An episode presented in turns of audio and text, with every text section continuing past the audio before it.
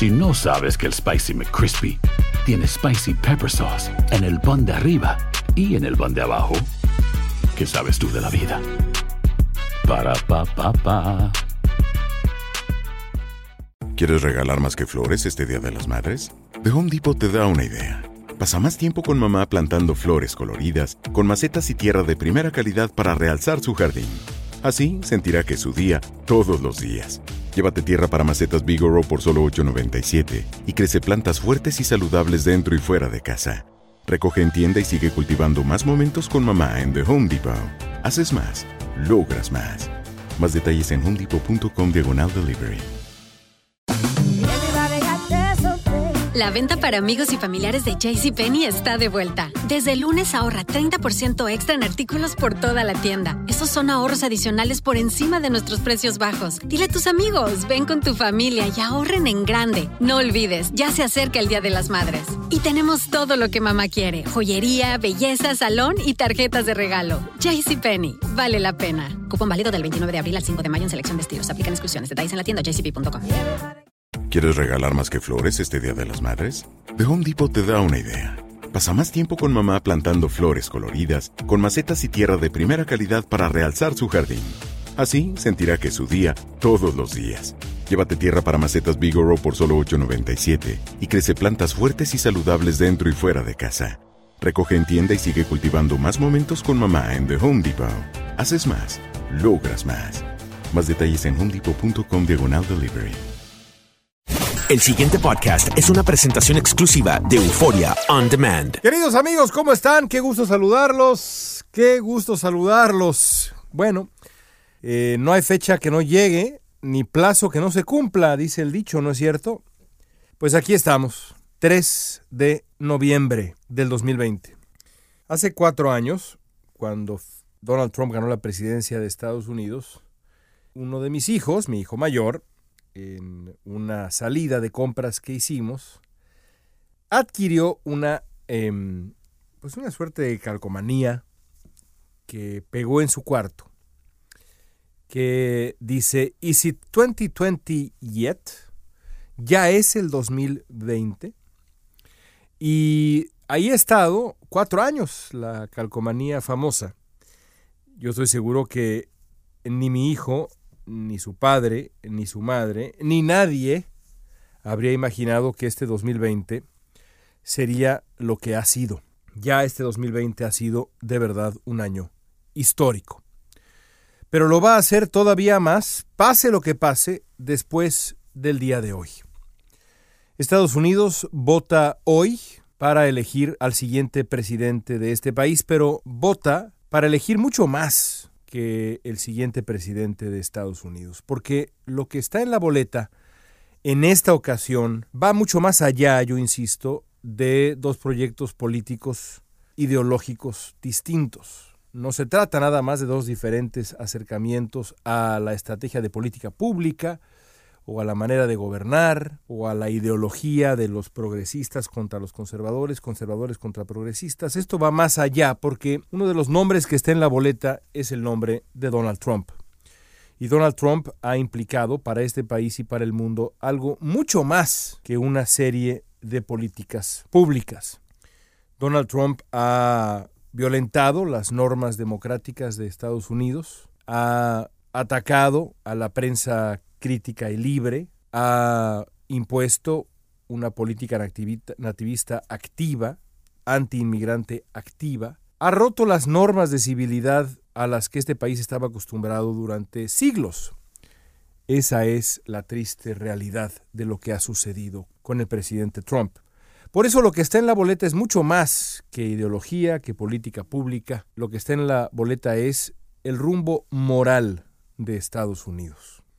Eso no quiere decir que aquellos que voten por Donald Trump sean necesariamente inmorales. No. Ciertamente hay muchos votantes de Donald Trump que prefieren dejar de lado esta serie de características del presidente de Estados Unidos, esta, esta disrupción constante de las normas de civilidad que hemos visto, para concentrarse en otras cosas que Trump ha hecho, como por ejemplo la continuación del buen rumbo de la economía hasta que llegó la pandemia, la imposición de jueces conservadores en los distintos circuitos de las cortes en Estados Unidos. Bueno, hay muchos votantes que favorecen a Trump por esto. Hay otros votantes que no favorecen a Trump y no por razones morales, sino por su mal manejo de la pandemia. Cada presidente, presidente municipal, gobernador o presidente de un país, cada gobernante, sobre todo en el poder ejecutivo, enfrenta una gran crisis. Varias, pero sobre todo una gran crisis, un momento de la verdad. Y a partir de ese momento de la verdad es que se le juzga y se le otorga o no, cuando se puede, una nueva oportunidad, como ocurre con todos nosotros en nuestros trabajos. Si un periodista que tiene, digamos, un noticiero en televisión enfrentado con una noticia en vivo eh, de verdad importante, se enreda, se pone nervioso, no puede conducir una noticia importante que está revelándose en el momento, un breaking news, como le llaman en Estados Unidos, una noticia de último momento importante, pues entonces no hay razón para que se le recontrate. Lo mismo con un gobernante. Y Donald Trump creo yo que esto no es, insisto, una declaración ni siquiera polémica, ha fracasado en su manejo de la gran crisis de su gobierno que es la crisis del coronavirus. Objetivamente ha fracasado Trump. Así que habrá quien, habrá quien vote contra Trump o en favor de Joe Biden para reclamarle al presidente de Estados Unidos su mal manejo de esa crisis definitiva que ha sido la pandemia. Pero habrá otros que voten contra Trump en favor de Biden por razones eminentemente morales. Hoy lo sabremos. Ahora, ¿qué sabremos hoy realmente? Hoy sabremos parte de la historia, porque dada la situación con la pandemia, una cantidad absolutamente impresionante, 100 millones de votos, en Estados Unidos se han emitido ya de manera anticipada. Es impresionante. Hay estados que están preparados para ese conteo, como el estado de la Florida, por ejemplo, que lo ha hecho antes, pero otros estados no están preparados o tan preparados. Así que es posible que en estados cruciales, como el estado de Pensilvania, no sepamos los resultados hoy por la noche, sino horas después, quizá mañana o quizá después. La realidad es que, a menos de que o el presidente Trump o más probablemente, de acuerdo con las encuestas, Joe Biden obtengan un triunfo arrollador en distintos estados, incluido la Florida, es muy poco probable que hoy nos vayamos a dormir con un presidente de Estados Unidos, como nos fuimos en el 2016, en el 2012, en el 2008, en el 2004, en el 2000 no, porque fue una elección muy polémica, pero de ahí en fuera sí. El sistema electoral estadounidense está construido desde la confianza en la democracia y también desde la civilidad elemental de que el candidato derrotado reconoce su derrota, le llama al candidato que le venció y la vida sigue. Y el proyecto de país que es Estados Unidos continúa, como ha venido construyéndose desde hace más de dos siglos, casi dos siglos y medio. No vamos a tener eso el día de hoy, a menos de que tengamos un triunfo claro de alguno de los dos. Con Joe Biden podría ocurrir, sobre todo si hoy por la noche gana Florida, que será uno de los primeros estados en eh, reportar sus resultados finales, si gana Michigan, si gana Wisconsin y así otros estados. En este momento me parece improbable. Así como me parece improbable un triunfo de Trump, también me parece improbable un triunfo arrollador del candidato demócrata. Hay, sin embargo, un escenario que creo yo será la historia, cuando se escriba la gran historia con H mayúscula de esta elección, la gran historia, espero equivocarme, la gran historia será la manera como el presidente de Estados Unidos tratará a partir de esta noche de deslegitimar el proceso electoral.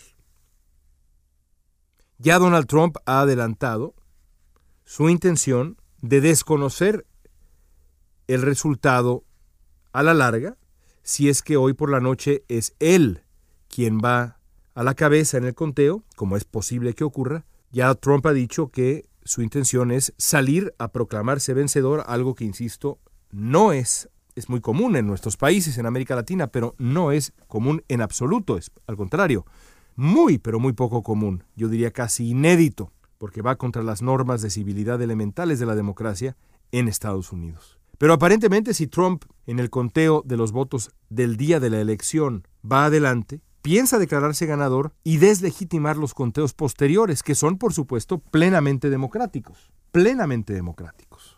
Y todavía más grave, es posible que veamos a un presidente de Estados Unidos acusar fraude en su contra, a pesar de que no existe evidencia histórica que demuestre que Estados Unidos es susceptible a un fraude a través del voto anticipado, del voto por correo, y si digo que no hay evidencia es porque no hay evidencia. Hay estudios independientes que han demostrado que los casos de irregularidades son muy pocos. Y por supuesto, las irregularidades no equivalen a un fraude, porque un fraude es un, una operación concertada y masiva, una confabulación en contra de uno de los aspirantes. No es lo mismo la irregularidad que el fraude. No es lo mismo la democracia perfectible que el fraude. Pero Donald Trump ya ha usado la palabra fraude. Y es una palabra muy grave, que tiene consecuencias muy graves también. Es posible que lo veamos el día de hoy. La semana pasada tuve el gusto de entrevistar, y digo el gusto porque de verdad incluso cuando uno debate con quien uno no está de acuerdo, es un gusto. El gusto de entrevistar a un eh, eh, miembro de la campaña de Donald Trump en la Florida, quien a pregunta expresa le, le, pregunté a este hombre si Donald Trump estaría dispuesto a aceptar los resultados e inmediatamente comenzó a este hombre, un hombre muy inteligente por lo demás, y no es el único que he escuchado así, a enlistar casos de fraude supuesto y las razones por las cuales el sistema electoral estadounidense no es confiable. La conversación se volvió discusión y fue edificante y al mismo tiempo preocupante, porque las consecuencias de algo así para la democracia de Estados Unidos pueden ser gravísimas. Si el presidente de Estados Unidos, en un país que tiene más armas que personas, si el presidente de Estados Unidos insiste hoy por la noche en declararse ganador y deslegitimar cualquier conteo posterior que podría favorecer a la larga, cuando todos los votos se cuenten, a su rival. Si Trump insiste en esa estrategia, lo que hará será erosionar la única tierra fértil en la que crecen las raíces de la democracia, en las que arraiga la democracia, que es la tierra de la confianza. Sin la confianza en el proceso democrático, la democracia poco a poco se muere. Y estamos en este país, Estados Unidos, en un país polarizado. Es posible que Biden se imponga con una claridad tal que la narrativa del fraude caiga en oídos sordos y se vuelva insostenible por absurda después de hoy por la noche y los próximos días. Pero también es posible Incluso me parece más probable que el resultado favorezca al demócrata, pero sea lo suficientemente estrecho como para abrir la puerta a una crisis institucional de un calibre inédito en Estados Unidos. Porque ya he dicho, en los últimos días antes de la elección, Trump y sus voceros más cercanos, como el hombre que entrevisté, no han parado de hablar del tema. Y hay que poner un ejemplo por que creo que vale la pena de los retos específicos y de los argumentos retorcidos que de pronto se utilizan. Dados los desafíos ineludibles de la pandemia, por ejemplo, es probable que para la noche de hoy haya que contar muchas boletas, insisto, enviadas por correo. Es posible que esas boletas, que pueden y deben ser contadas evidentemente incluso después del día de la elección, favorezcan a Biden y, como ya decíamos, inclinen el resultado hacia la causa demócrata después de que Trump tenga la ventaja la propia noche de hoy. En cualquier democracia, la prioridad sería contar todos los votos, y más en una circunstancia que de verdad es única, que es la pandemia. Bueno, Trump y los suyos han sugerido que no debe ser así. Han dicho que ese conteo posterior seguramente supondrá una intervención perversa, una intención fraudulenta, para robarle el triunfo. Esto es un absurdo, evidentemente, porque no hay evidencia de algo así en Estados Unidos históricamente. Pero, por desgracia, ese tipo de discurso ya ha hecho mella en la opinión pública en este país. No es imposible que los republicanos insistan en hacer eco de esta retórica durante y después de la jornada electoral. Y si así es, el país va a enfrentar una crisis institucional o incluso episodios de violencia política. Las consecuencias irían más allá de la elección, porque si el presidente de Estados Unidos insiste en no reconocer el triunfo legítimo de su rival, va a devastar la confianza en la democracia, va a restar legitimidad al siguiente gobierno, sin evidencia alguna, solo en un acto de narcisismo político. Esos son los riesgos que enfrenta Estados Unidos y su democracia de más de dos siglos el día de hoy y en los días por venir. Ya lo he dicho antes aquí mismo, pero lo repito, los estadounidenses no están preparados para esa tormenta. Hoy, Estados Unidos podría dar un paso para rescatar su asediada democracia y volver a la cordura, o puede entrar en una espiral de erosión de pronóstico reservado. Al mundo entero le conviene lo primero, por la salud de este país, la estabilidad de este país, pero también el ejemplo que este país, nos guste o no, da al planeta. Yo espero en lo personal que sea una elección pacífica, que termine de manera civilizada e incluso cordial, para que Estados Unidos pueda, ya sea con la reelección de Donald Trump o con la elección de Joe Biden, volver, aunque sea levemente, pero espero que sea de manera contundente, a la cordura. Le hace falta a este país y le hace falta al mundo.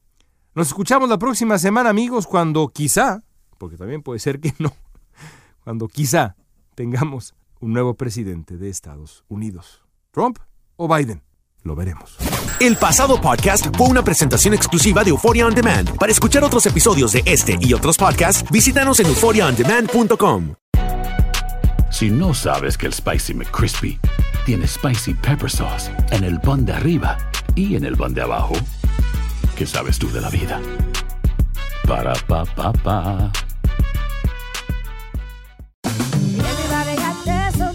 La venta para amigos y familiares de JCPenney está de vuelta. Desde el lunes ahorra 30% extra en artículos por toda la tienda. Esos son ahorros adicionales por encima de nuestros precios bajos. Dile a tus amigos, ven con tu familia y ahorren en grande. No olvides, ya se acerca el Día de las Madres. Y tenemos todo lo que mamá quiere: joyería, belleza, salón y tarjetas de regalo. JCPenney, vale la pena. Cupón válido del 29 de abril al 5 de mayo en selección de estilos. Aplican exclusiones. Detalles en la tienda jcp.com. ¿Quieres regalar más que flores este Día de las Madres? The Home Depot te da una idea. Pasa más tiempo con mamá plantando flores coloridas, con macetas y tierra de primera calidad para realzar su jardín. Así sentirá que es su día todos los días. Llévate tierra para macetas Bigoro por solo $8.97 y crece plantas fuertes y saludables dentro y fuera de casa. Recoge en tienda y sigue cultivando más momentos con mamá en The Home Depot. Haces más, logras más. Más detalles en homedepot.com diagonal delivery.